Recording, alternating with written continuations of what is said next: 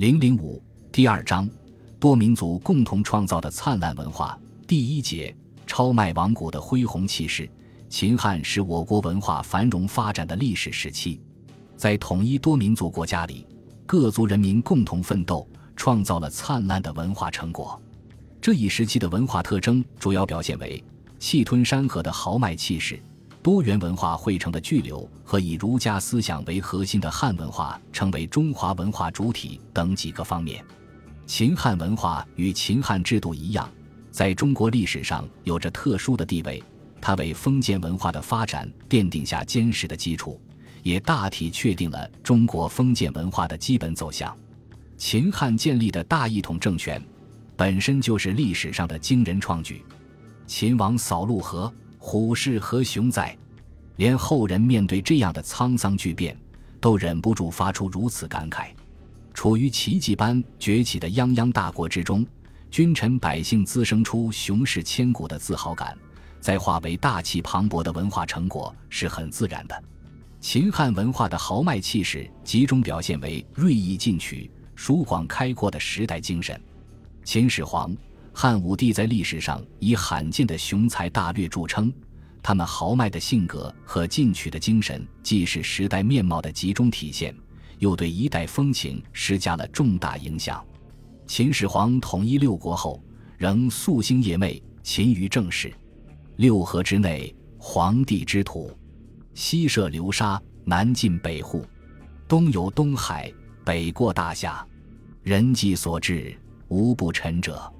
功盖五帝，则击牛马，烹灭强暴，振救前首，周定四极，土施明法，经纬天下，永为夷则。这些巡视全国留下的刻石，表露出他睥睨千古、雄视八荒的气魄。汉武帝好大喜功，常以为天下事不足为，在位之时，百蛮世攘，挥我疆域，外薄四荒。武功既抗，一敌斯文，宪章六学，统一圣真。正因为上方运用文武，求之如伏击，才形成群石木像，一人并出。卜筮拔于除木，弘扬卓于甲树，卫青奋于奴仆，日出于将虏，思义囊石板柱范牛之朋矣。汉之得人，于兹为盛。儒雅则公孙弘，董仲舒而宽，笃行则实践，时庆至直则极案。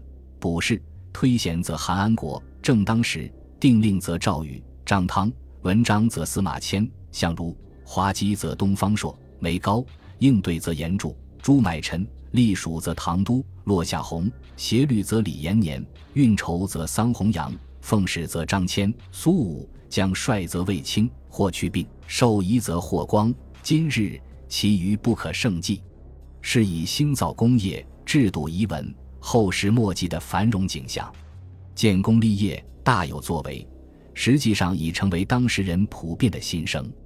张骞开通西域，李广父子几代奋击匈奴，班超投笔从容扬威边陲，宫女王强之身远赴朔漠担负和亲重任，都是这种时代精神的典型体现。当千军万马慷慨高歌奔赴沙场之时，几乎每个战士胸中都激荡着以身许国、封妻印子的豪情。只有在这样的氛围下，才能有匈奴未灭，何以家为这样的豪言，才能有以战死沙场、马革裹尸为荣的壮举。当时的帝王个性各异，但大多具有容人的雅量。汉高祖朝政简易，不摆帝王架子，甚至可以骑在周昌身上问他：“我何如主也？”当听到周昌称他是桀纣之主时，竟开怀大笑。文帝入戏柳营，取帝王之尊以申周亚夫君威。成帝时，朝臣经常上书，指陈其施政过失，甚至指他为亡国之君，还能得到他的赞扬。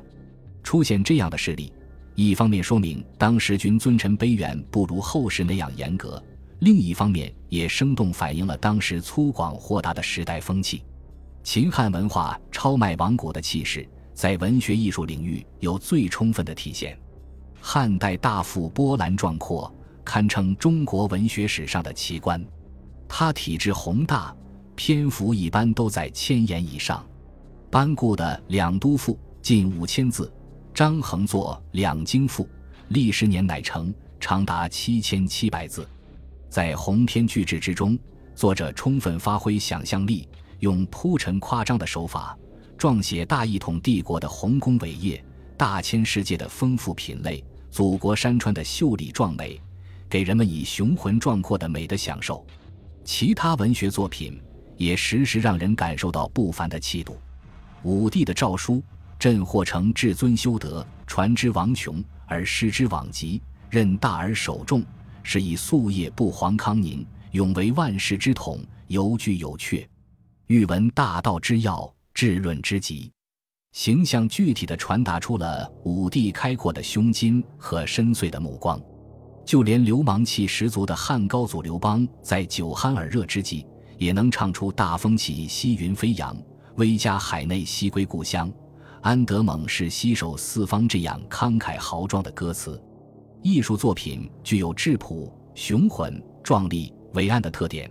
粗犷壮观的秦宫壁画，古朴厚重的摩崖刻石，覆崖三百余里、隔离天日的阿房宫，阵势威武、一往无前的兵马俑，都是秦风汉韵的生动体现。秦长城西起临洮，东至辽东，绵延万里。如巨龙逶迤穿行于崇山峻岭，成为人类建筑史上最伟大的奇迹。秦汉思想学术的累累硕果，得之于伟大时代之赐，是新生地主阶级充满自信心的体现。贾谊在雄姿英发的青年时代，便将天下兴亡大事装在胸中，写出《治安策》这样夺人心魄的宏伟篇章。杨雄以为经莫大于义，故作太玄。传莫大于《论语》，作法言；史篇莫善于仓颉，作训纂；真莫善于于真，作周真；赋莫深于《离骚》，反而广之；词莫立于相如，作四赋。解斟酌其本，相与放一而驰骋云。要以个人力量做尽天下最好文章。刘向、刘歆父子以《别录》七略总古今之一文，郑玄遍注群经。会通经古文经学，班固不温不火，从容不迫，将西汉一代盛衰大事娓娓道出。董仲舒建构恢宏的宇宙体系，司马迁写出牢笼天地的历史著作，王充问孔子孟求真求实的理论探索，都是中国历史上稀见的文化成果，是只有在秦汉的广袤天宇中才能出现的群星灿烂的景观。最能代表时人博大学术情怀的。莫过于探问宇宙秘密的理论勇气。当时的人们对于生活于其中的世界充满了疑问，力图弄清人类社会在宇宙中的位置。对于现实问题，也习惯于放在天命人士这样广阔的背景下来思考。司马迁在《史记》中提出究天人之际，通古今之变，其实这是有识之士最关注的时代中心课题。公孙弘在对策中也提出同样问题。并作出“天德无私亲，顺之何起，逆之害生”，此天文地理人事之际的结论。刘向认为：“和气之祥，乖气致义。祥多者其国安，义重者其国威。天地之常经，古今之通义也。”他们都能从大处着眼，做出带根本性的回答来，可见理论气魄之一般。而且把天命与人事统一起来，既讲天命的决定作用。也讲人能以行感天，强调了本阶级的力量。董仲舒论证《春秋》大一统者，天地之常经，古今之通义也。把大一统封建秩序与永恒的宇宙规律视为一体，表露出新生地主阶级对所从事事业的信心。司马迁在神秘主义充斥思想界之时，冲破天人合一思想体系，用具体史实论述天人可以分开。